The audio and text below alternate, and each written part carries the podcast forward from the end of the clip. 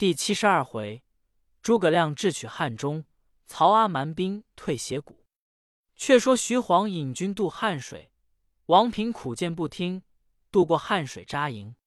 黄忠、赵云告玄德曰：“某等各引本部兵去迎曹兵。”玄德应允，二人引兵而行。中尉云曰：“今徐晃恃勇而来，且休与敌，待日暮兵疲。”你我分兵两路击之可也。云然之，各引一军拒驻寨栅。徐晃引兵从辰时诺战，直至申时，蜀兵不动。晃进叫弓弩手向前，望蜀营射去。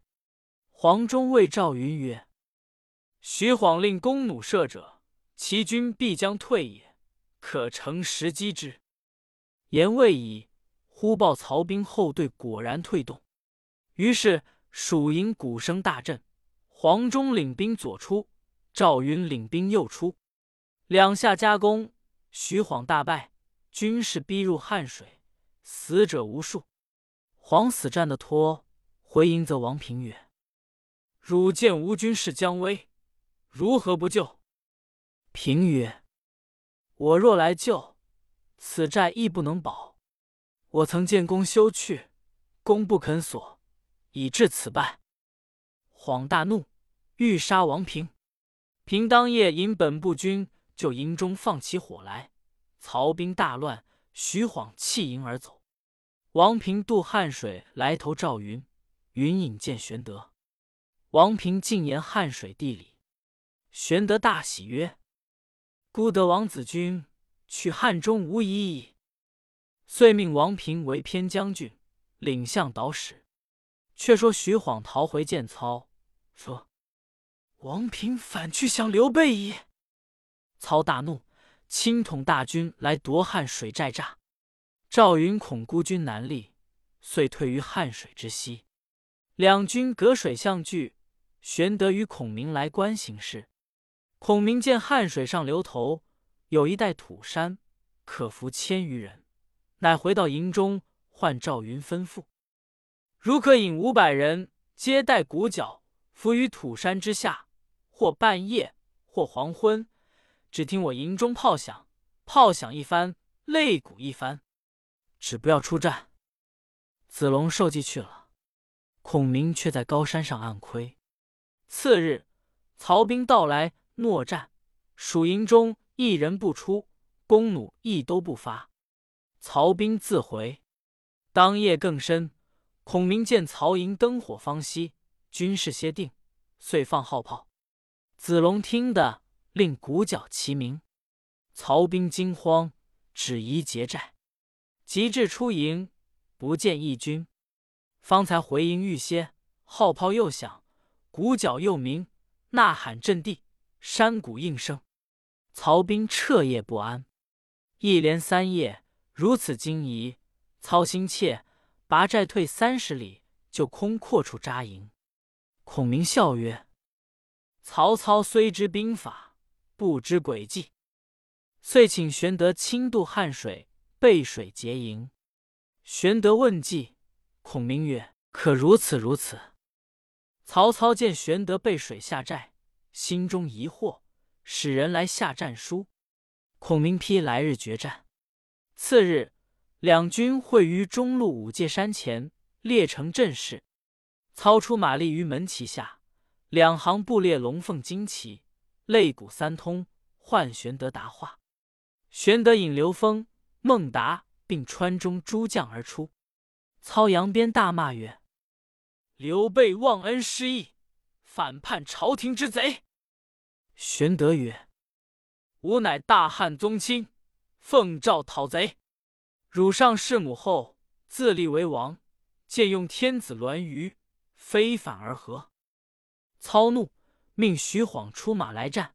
刘封出营，交战之时，玄德先走入阵，封敌晃不住，拨马便走。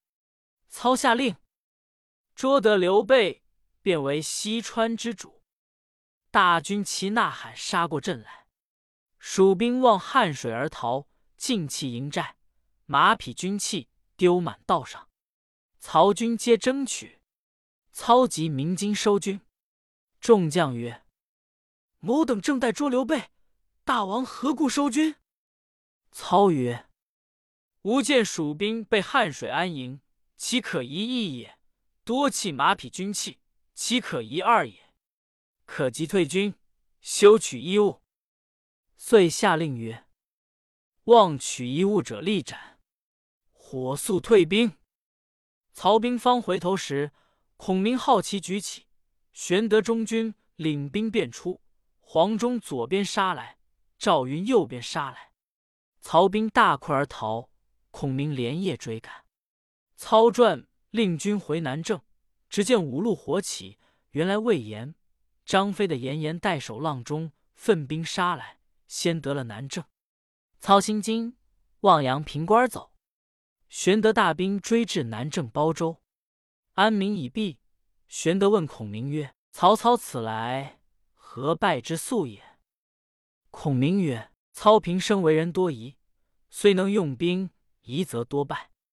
吾以疑兵胜之。”玄德曰：“今操退守阳平关，其势已孤，先生将何策以退之？”孔明曰：“量已算定了，便差张飞、魏延分兵两路去劫曹操粮道，令黄忠、赵云分兵两路去放火烧山。四路军将各引向岛关军去了。却说曹操退守阳平关，令军哨探回报曰：‘今蜀兵将远近小路尽皆塞断，砍柴去处。’”竟放火烧绝，不知兵在何处。操正疑惑间，又报张飞、魏延分兵劫粮。操问曰：“谁敢敌张飞？”许褚曰：“某愿往。”操令许褚引一千精兵去阳平关路上护接粮草。借粮官接着，喜曰：“若非将军到此。”粮不得到阳平矣，遂将车上的酒肉献与许褚。楚痛饮不觉大醉，变成酒星，催粮车行。借粮官曰：“日已暮矣，前包州之地，山势险恶，未可过去。”楚曰：“吾有万夫之勇，岂惧他人哉？今夜乘着月色，正好使粮车行走。”许褚当先，横刀纵马，引军前进。二更以后，往包州路上而来。行至半路，忽山凹里鼓角震天，一支军当住，为首大将乃张飞也。挺矛纵马，直取许褚。楚舞刀来迎，却因酒醉，敌不住张飞，战不数合，被飞一矛刺中肩膀，翻身落马。军士急忙救起。退后便走，张飞尽夺粮草车辆而回。却说众将保着许褚回见曹操，操令一士疗治金疮，一面亲自提兵来与蜀兵决战。玄德引军出营，两阵对圆，玄德令刘封出马，操骂曰：“卖驴小儿，常使甲子拒敌。吾若换黄靴而来。”汝甲子为肉泥矣！刘封大怒，挺枪骤马，竟容与众分食起。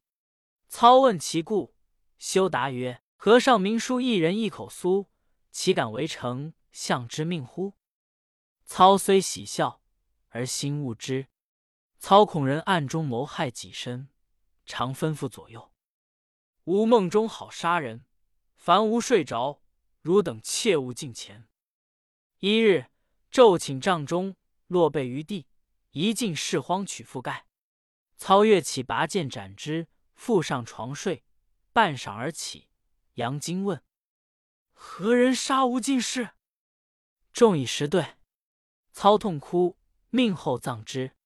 人皆以为操果梦中杀人，唯修知其意，临葬十指而叹曰：“丞相非在梦中，君乃在梦中耳。”操闻欲恶之，操第三子曹植爱修之才，常邀修谈论，终夜不息。操与众商议，欲立直为世子。曹丕知之，密请朝歌长吴质入内府商议，因恐有人知觉，乃用大路藏吴质于中，只说是卷匹在内，载入府中。修知其事，进来告操。操令人于丕府门四查之。丕慌告无志，志曰：“无忧也。明日用大路装卷，再入以获之。”丕如其言，以大路载卷入。使者搜看路中，果卷也。回报曹操。操因疑修憎害曹丕，欲遏之。操欲是曹丕、曹植之才干。一日，令各出邺城门，却密使人吩咐门吏，令勿放出。曹丕先至，门吏阻之，丕只得退回。直闻之，问于修。修曰：“君奉王命而出，如有阻当者，尽斩之可也。”直然其言。即至门，门吏阻住，直斥曰：“吾奉王命，谁敢阻当？”立斩之。于是曹操以直为能。后有人告操曰：“此乃杨修之所教也。”操大怒，因此亦不喜直。修又常为曹植作答教十余条，但操有问，直即一条答之。操每以军国之事问直，直对答如流。操心中甚疑。后曹丕暗买直左右，偷答交来告操。操见了，大怒曰：“匹夫安敢欺我耶？”此时已有杀修之心，今乃借祸乱军心之罪，杀之。修死年三十四岁。后人有诗曰：“聪明杨德祖，世代季簪缨。笔下龙蛇走，胸中锦绣成。开坛经四座，结对冠群英。生死因财物，非关欲退兵。”曹操既杀杨修，杨怒夏侯惇，意欲斩之。众官告免，操乃斥退夏侯惇，下令来日进兵。次日，兵出斜谷界口，前面义军相迎，为首大将乃魏延也。操召魏延归降，延大骂。操令庞德出战，二将正斗间，曹寨内火起，人报马超劫了中后二寨。操拔剑在手，曰：“诸将退后者斩。”众将努力向前，魏延诈败而走。操方挥军回战，马超自立马于高阜处，看两军征战。忽一彪军撞至面前，大叫：“魏延在此！”拈弓搭箭，射中曹操。操翻身落马，延弃弓绰刀，骤马上山坡来杀曹操。刺斜里闪出一将，大叫：“休伤无主！”视之。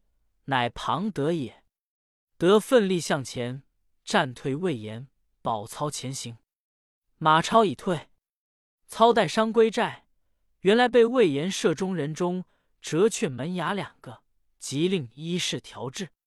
方议杨修之言，遂将修尸收回后葬，就令班师，却叫庞德断后。操卧于战车之中，左右虎贲军护卫而行。忽报斜谷山上两边火起，伏兵赶来，曹兵人人惊恐。正是依稀昔日潼关恶，仿佛当年赤壁危。未知曹操性命如何？且看下文分解。